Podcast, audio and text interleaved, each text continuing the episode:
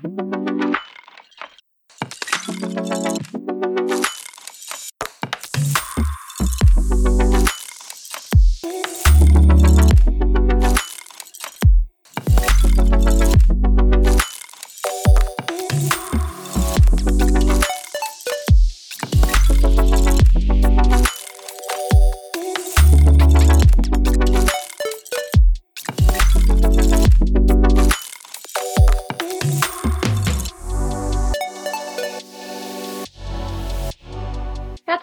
Willkommen zu Acne mit Gesprächen über Poly, ROLs und Trans.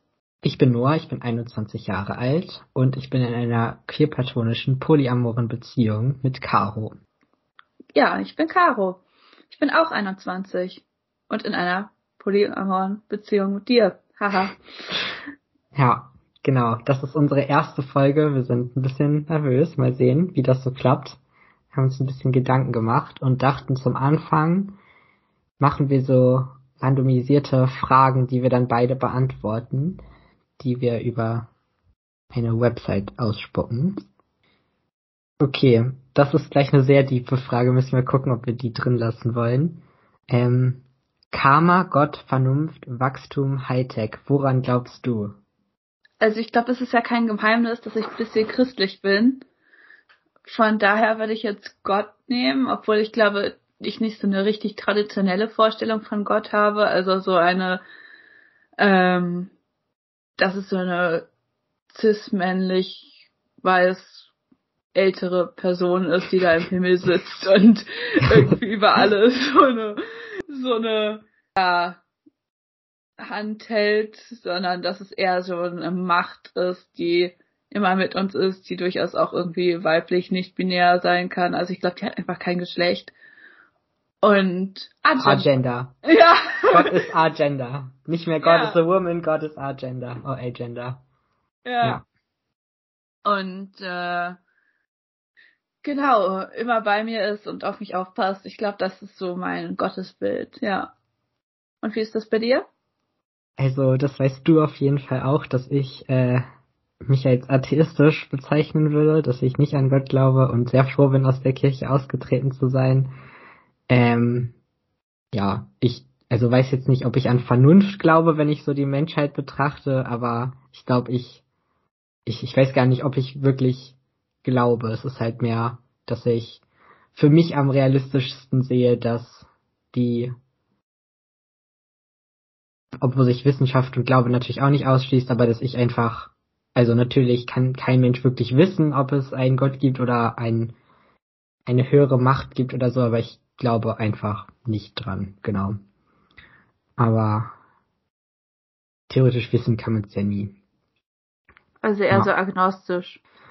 Genau, aber also, ja, agnostisch, atheistisch, so eine, so eine Mischung. Also ich, ja, bin schon überzeugt davon, dass ich, also sonst würde ich es ja nicht, würde ich ja anders, anders denken, wenn ich, wenn ich es wirklich nicht wüsste oder wenn ich denken würde, naja, aber es kann ja doch sein, sondern, ja, ich denke halt einfach, dass es da nichts anderes gibt, außer das, was was mit den Gesetzen der Physik und Wissenschaft zu tun hat. Ja, das war schon eine sehr tiefe Frage gleich zu Beginn. Cool. Dann noch Okay. eine Frage. Ich habe richtig Bock. Okay. Uh, das ist gut. Wenn du nur ein Essen für den Rest deines Lebens essen könntest, welches wäre das? Ah, die Frage hatten wir schon mal in so einer Kennenlernrunde. Ich sag jetzt nicht wo, aber da waren richtig kluge Leute dabei und die haben dann sowas gesagt wie Eintopf, weil da kannst du ja immer einen anderen Eintopf Hm. nehmen oder Pizza, weil da kannst du ja immer einen anderen Belag nehmen oder so. Ich war nicht so klug. Ich habe gesagt Chili sin Carne. ja, gut. Ich meine, Chilis in Karne könnte man auch debattieren, ob es nicht auch ein Eintopf ist, ne? Ja, Ich glaube, ich würde vielleicht sogar sowas sagen wie irgendwie Gemüselasagne oder so, weil das kannst du Ja. auch immer variieren. das ist auch nice. Ja, aber ich glaube, irgendwann kommt es einem echt zum Hals wieder raus. Also ich würde, glaube ich, nicht gerne immer nur ein Essen essen können. Das wäre nicht so cool. Okay. Soll ich noch eine andere Eine Frage? letzte Frage. Eine letzte Frage. Was ist deiner Meinung nach überbewertet und was wird unterschätzt? Boah, das ist deep. Ja. Das könnte jetzt auch in alle Richtungen gehen. Ja. Überbewertet. Was ist überbewertet? Ich meine, wir könnten sagen Sex. Ja, eindeutig. Sex ist überbewertet. Ja. Ähm, aber da sind wir, glaube ich, auch dezent biased. So ein ganz bisschen zumindest. Ähm, weil wir ja beide asexuell sind. Was wird unterschätzt? Vieles, finde ich, aber Schweigen.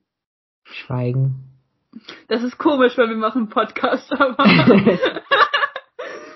aber manchmal denke ich mir so, boah Leute, musste das gesagt werden. Okay, kurze Story dazu. Ich arbeite in der Wäscherei und die Leute dort schweigen einfach nie. und manchmal denke ich mir so, das war ein unnötiger Kommentar und das war so viel Geläster und das war so viel Weltanschauung, die ich nicht teile und manchmal denke ich mir, die Leute sollten mehr schweigen. Ja, das ist doch ein gutes Intro für unseren Podcast. ähm, ich, ich finde, was über, nee, unterschätzt wird, ist die, das ist, weil ich gerade ein Buch anfange zu lesen, was, wo es darum geht, ähm, die Macht von Wut. Ah ja.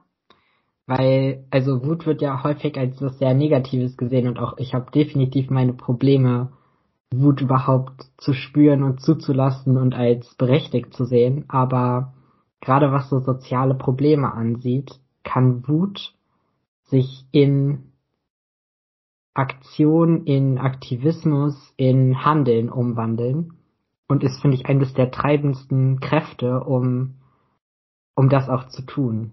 Ähm, deswegen finde ich, dass Wut unterschätzt wird. Ja. Ja. Okay, das waren jetzt wirklich sehr tiefe Fragen. Ja. Ja. Dann Ja. wollten wir mit einer Definition von queerplatonisch einsteigen. Genau. Weil vielleicht auch noch nicht genau alle wissen, was das ist. Genau. Wir defini definieren ja unsere Beziehung als queer-platonisch. Wollen wir erstmal sagen, was, was das bei uns bedeutet, oder willst du erstmal die Definition sagen? Ich würde erstmal mit einer allgemeinen Definition anfangen und dann können wir un ungefähr sagen, was das für uns bedeutet. Okay, klingt gut. Also queer-platonische Beziehungen sind enge emotionale Beziehungen und so ungefähr zwischen Freundinnenschaften und romantischen Beziehungen angesiedelt. Das ist natürlich jetzt eine sehr allgemeine Definition und kann für jeden und jede auch nochmal einzeln definiert werden. Also es ist keine festgeschriebene Beziehung, sondern es ist erstmal etwas, was jede und jeder für sich einzeln definiert. Ähm, was mit queer-platonischen Beziehungen natürlich einhergeht, ist, dass es sowas wie Absprachen gibt oder einen Status, der mit damit festgesetzt wird. Viele queer-platonische Partnerinnen und Partner bezeichnen sich dann auch als Freund oder Freundin oder eben als Zucchini. Das hat sich so eingebürgert. Das haben wir jetzt noch nicht gemacht, aber Nee. Ich muss auch gestehen, ich höre jetzt das erste Mal vom Wort Zucchini. Hatte ich noch Ja. nie gehört. aber es ist Spannend. tatsächlich im Online-Raum geläufig. Okay. Für Warum Zucchini? Und Partner. Ich glaube, es war mal so ein Witz. Also vielleicht wegen Aubergine und dann, weißt du, Aubergine ist doch so ein Synonym oder Euphemismus für Penis und dann, weißt du, Ach nimmst so. du halt plötzlich, ich weiß nicht, ob es daher kommt, ich habe es wie gesagt eben zum ersten Mal gehört, aber es könnte sein. Kann sein, aber ich glaube, es ist einfach von Leuten, die das witzig fanden. Ja, Und dann hat es sich so eingebürgert. ja, so ist ja häufig mit solchen Sachen. Ja, mit queer platonisch ist ja auch im Prinzip impliziert, dass die Menschen, die sich in diesen Beziehungen befinden, queer sind, oder? Nicht unbedingt. Okay. Also es gibt auch äh, Menschen, die hetero, allo, also in keiner Weise queer sind mhm. und die aber zum Beispiel mit einer asexuellen, aromantischen Person zusammen sind Mhm. oder äh, sonst einfach eine Beziehung ausprobieren wollen, die mal ein bisschen anders ist. Also es ist, geht wirklich mehr darum, dass die Beziehung queer ist und nicht Mhm. darum, dass die Personen queer sind. Okay, das ergibt Sinn.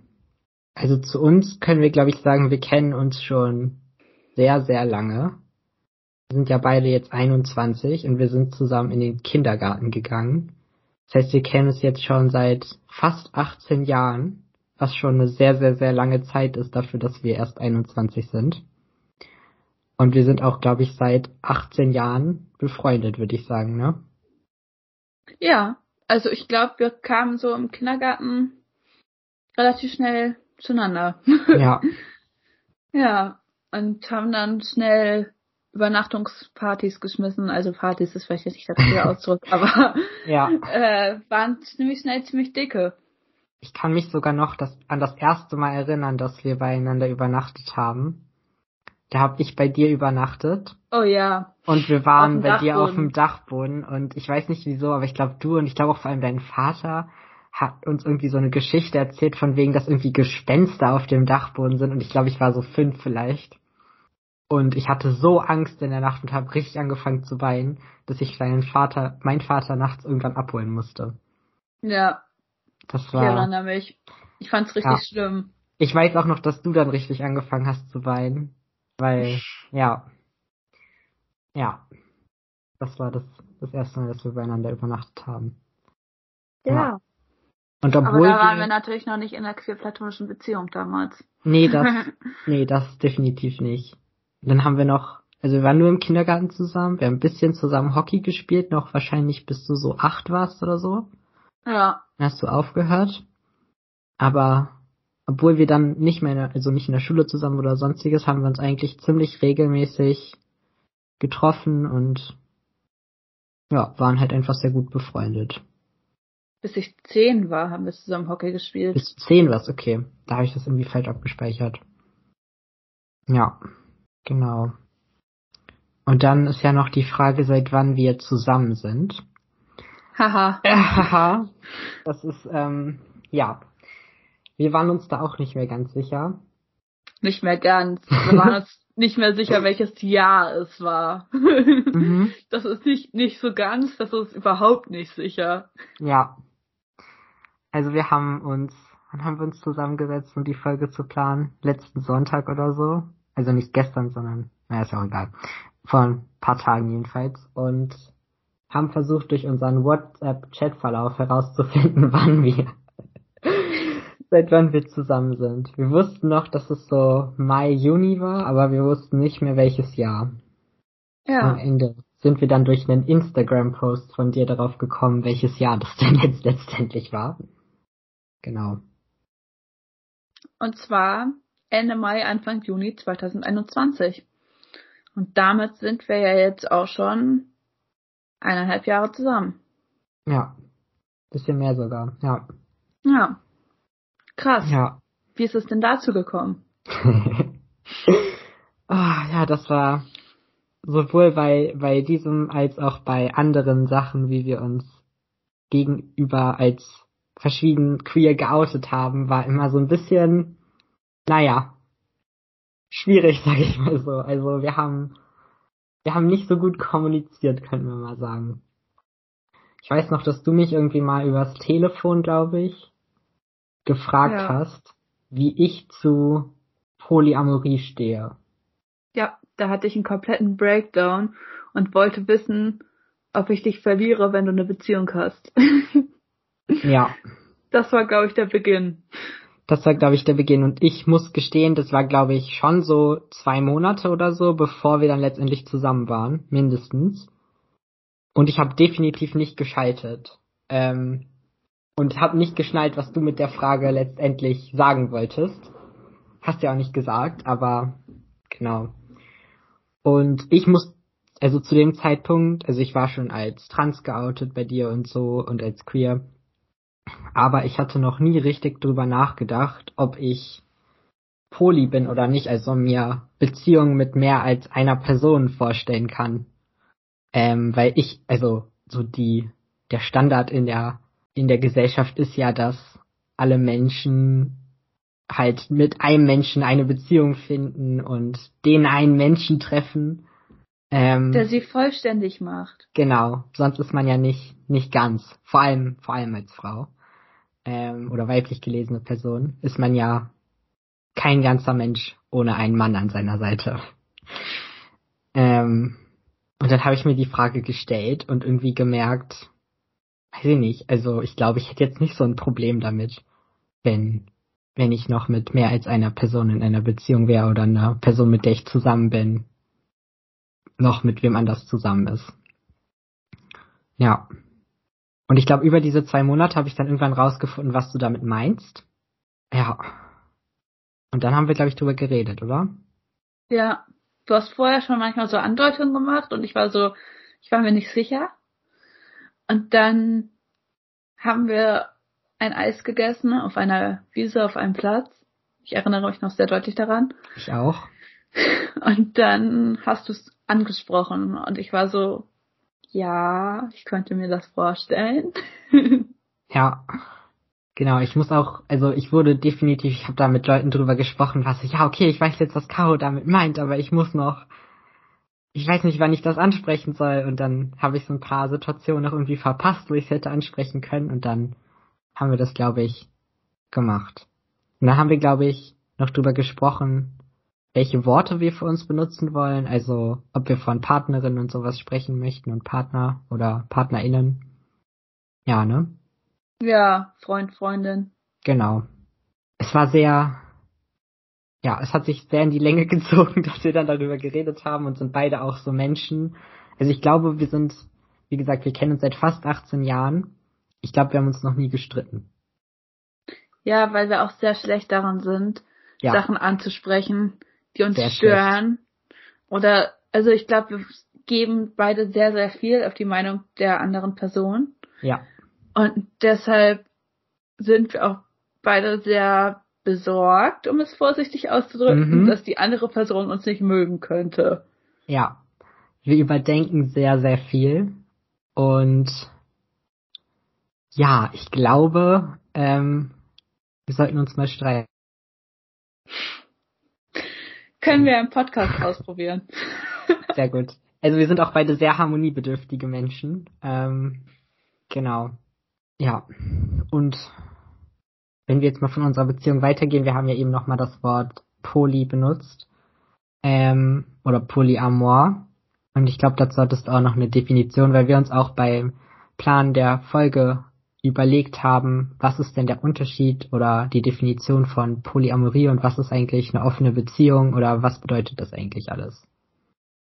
Ja, das ist super interessant. Ich bin da so ein bisschen eingetaucht.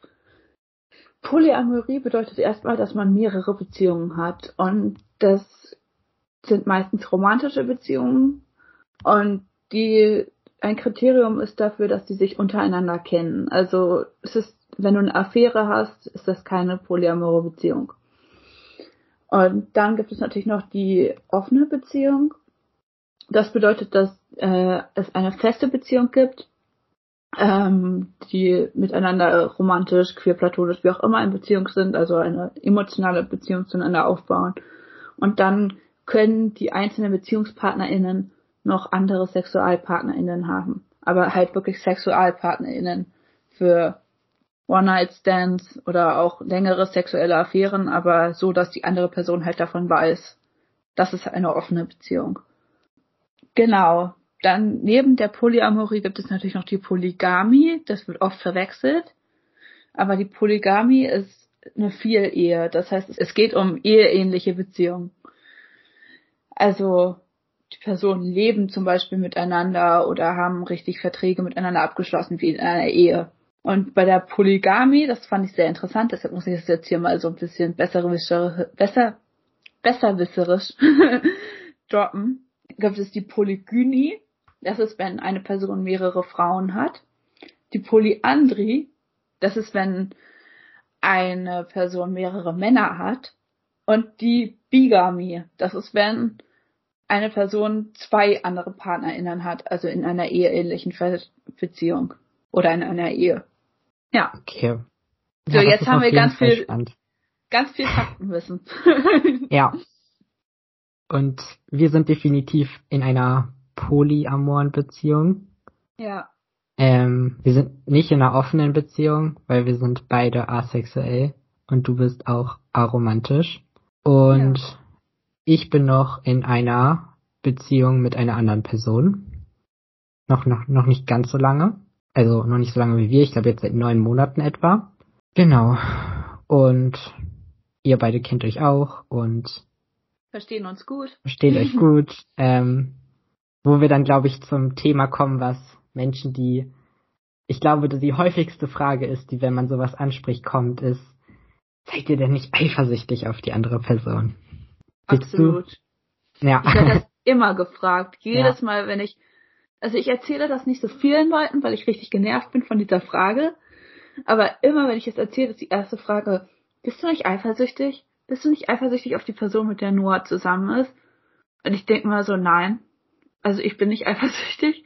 Ich mag die Person sehr. Ich wünsche, dass Noah und die Person sehr glücklich sind miteinander. Ich freue mich immer, wenn ich die Person sehe, weil wir uns auch echt gut verstehen und viele gemeinsame Interessen haben und keine Ahnung. Und ich verstehe ja. das einfach nicht, wie andere Leute eifersüchtig sein können. Aber ich glaube, so geht es anderen Leuten, die eifersüchtig sind, mit mir, dass die mich einfach nicht verstehen. Ja.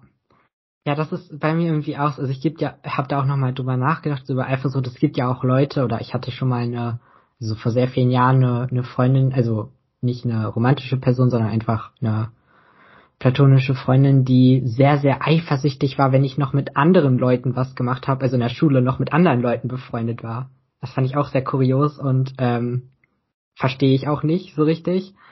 Ähm, ja, und also die Person, mit der ich in einer Beziehung ist, ist jetzt seit kurzem auch noch mit einer anderen Person in Beziehung. Ähm, und ich, also wir reden da offen drüber. Ich freue mich drüber. Also ich muss jetzt auch nicht alle intimen Details wissen oder so, aber es liegt, glaube ich, mehr daran, dass ich asexuell bin als an allem anderen.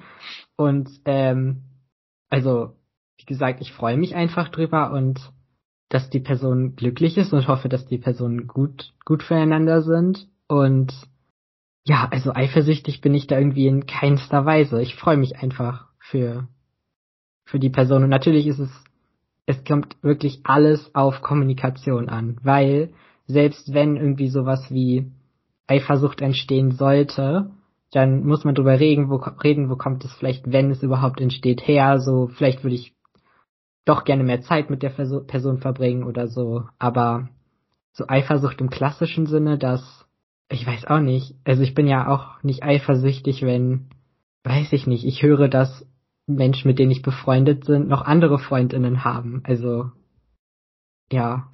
Ich glaube, wo Eifersucht häufig herkommt, ist so Verlustangst. Mhm. Dass man halt Angst hat, wenn die Person eine andere Person kennenlernt, eine andere Beziehung hat, dann gefällt ihr die Beziehung vielleicht besser und dann braucht sie mich nicht mehr. Ja.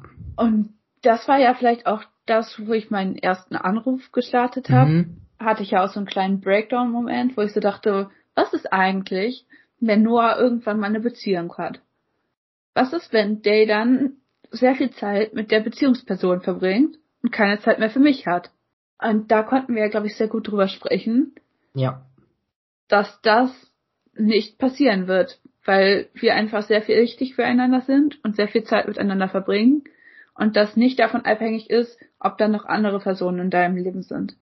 Ja, auf jeden Fall. Also ich glaube, das ist auch eine Sache, die, also das kann ich auf jeden Fall nachvollziehen und da ist es dann halt einfach wichtig zu kommunizieren. Also ich weiß auch noch, dass du ähm, mich auch damals dann gefragt hattest, auch als wir zusammengekommen sind, dass du halt einfach Angst hast, sozusagen nicht genug für mich zu sein. Ähm, weil ich zu dem Zeitpunkt mir, glaube ich, noch nicht so sicher war, ob ich asexuell bin oder nicht. Ähm, und du ja auch gesagt hast, dass, also du ja auch von vornherein, also was heißt wusstest, aber ich wusste ja schon vorher davon, dass du aromantisch bist. Und ich bin nicht aromantisch und da hattest du, glaube ich, auch viel Angst vor. Ja, ja, klar. Einfach, dass du mehr brauchst in der Beziehung, als ich dir geben kann, so. Und da ist es halt auch wichtig, drüber zu reden. Ähm, was kann die eine Person geben? Was möchte die andere Person haben, so. Ja. Obwohl es natürlich nicht immer nur so ein Austausch ist, sondern halt auch was miteinander entsteht. Aber ich glaube, du verstehst, was ich meine. Ja, auf jeden Fall. Und ähm, genau, ist das okay so? Und wenn das eben nicht okay ist, dann kann Polyamorie halt auch helfen, weil man dann in einer anderen Beziehung vielleicht das findet, was man in der Beziehung nicht findet. Und das soll jetzt nicht so sein, dass man damit eine Beziehung kitten kann, das glaube ich nicht. Nee. Aber auf keinen Fall. das finde ich halt an Polyamorie auch so toll, dass man so weiß, ich muss nicht der Person alles geben, weil ich nicht die einzige wichtige Person in ihrem Leben bin. Ja, auf jeden Fall. Das, ähm, das sehe ich auch auf jeden Fall so. Ich hatte also mit der anderen Person, mit der ich in einer Beziehung bin, dadurch, dass ich asexuell bin, halt im Prinzip ähnliche, ähnliche Ängste. So, ähm, bin ich genug für die Person? Bin ich, kann ich der genug Person genug geben? Und ähm, da hatte ich, glaube ich, eine ähnliche Konversation auf jeden Fall, also eine ähnliche Unterhaltung und da ging es um ähnliche Sachen, aber da wurde mir auch gesagt, nein, das ist nicht so. Ähm, und das finde ich ja auch irgendwie so, so bedeutsam. Jede Beziehung, ob es jetzt ähm, sexuelle, romantische, queer-platonische oder platonische Beziehungen sind, ähm, ist ja anders. Weil keine Beziehung ist gleich. Und deswegen kann man auch von jeder Beziehung, die ich finde, man kann Beziehungen auch gar nicht so super gut vergleichen, weil jede Beziehung ist unterschiedlich tief manchmal, manchmal auch einfach anders oder man hat unterschiedliche Interessen, wie, wie gut man auf einer Wellenlänge ist und sich versteht, wie, viel, wie lange man sich schon kennt oder genau deswegen finde ich das schwer vergleichbar einfach auch. Ja, absolut. Ich finde auch, dass Beziehungen sehr bereichernd sein kann füreinander untereinander. Also ich meine damit zum Beispiel, dass die Person, mit der du noch in einer Beziehung bist, wir sollten echt anfangen, der Person einen Namen zu geben. Ja. ähm, äh, dass wir auch miteinander telefoniert haben und uns ausgetauscht haben und dann ich auch von der Person zum Beispiel Tipps gekriegt habe, so von wegen, ja, sprich das doch mal an oder ähm, ja, darüber solltet ihr mal reden? Oder also ich und Noah machen immer das und das oder so. Und ich war so ja. Ja. Das ist voll augenöffnend. Auf jeden Fall. Vor allem auch weil die Person mit der ich noch zusammen bin sehr sehr viel besser ist als darin ist als wir beide Dinge mal offen anzusprechen. Ja. Genau ich hatte noch ein paar Recherchen angestellt zum Thema, wie ist das denn eigentlich mit dem Menschen? Ist der Mensch monogam? Ähm, wie, wie, wie ist das eigentlich so in der Menschheitsgeschichte? Also Menschen sind nicht sexuell monogam. Also sexuell monogam würde bedeuten, dass zwei Individuen in ihrem Leben ausschließlich nur miteinander Sex haben. Ähm, das ist bei manchen Vogelarten der Fall, wie zum Beispiel Gänsen. Ähm, das ist der Mensch aber nicht. Menschen werden in der Biologie als sozial monogam bezeichnet. Und das bedeutet, dass die meisten Menschen mit einer, mit einem anderen Menschen in einer Beziehung leben. Aber diese Beziehungen sind nicht permanent und teilweise tritt Sex halt auch außerhalb der Beziehung auf. Ähm, wie zum Beispiel beim, beim äh, Fremdgehen, bei Affären etc. Und es gibt auf mehrere Thesen, da ist sich die Wissenschaft noch nicht ganz einig, ähm, warum Menschen sozusagen in die Kategorie der sozialen Monogamie fallen. Ähm, weil rein biologisch betrachtet wäre es ja erstmal so, dass ein ähm, eine Person mit Penis sehr viel mehr ähm, mehr Kinder erzeugen kann als eine Person mit Uterus, weil das halt länger dauert, aber eine Person mit Penis könnte ja ziemlich viele Menschen mit Uterus befruchten ähm, und dann äh, mehr, mehr Kinder erzeugen.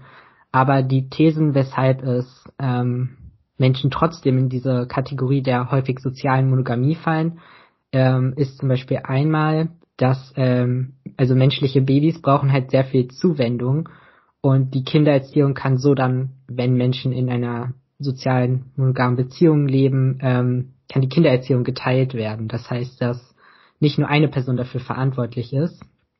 Ähm, außerdem gibt es auch noch die These, dass es ähm, eine Strategie ist, damit ähm, weniger Stereotyp Männer ihre Kinder nicht töten, weil wenn sie in einer ähm, Beziehung mit einem Menschen leben, in einer exklusiven, dann ähm, sind sie sich sicher, dass das Kind von ihnen ist und nicht von einer anderen Person.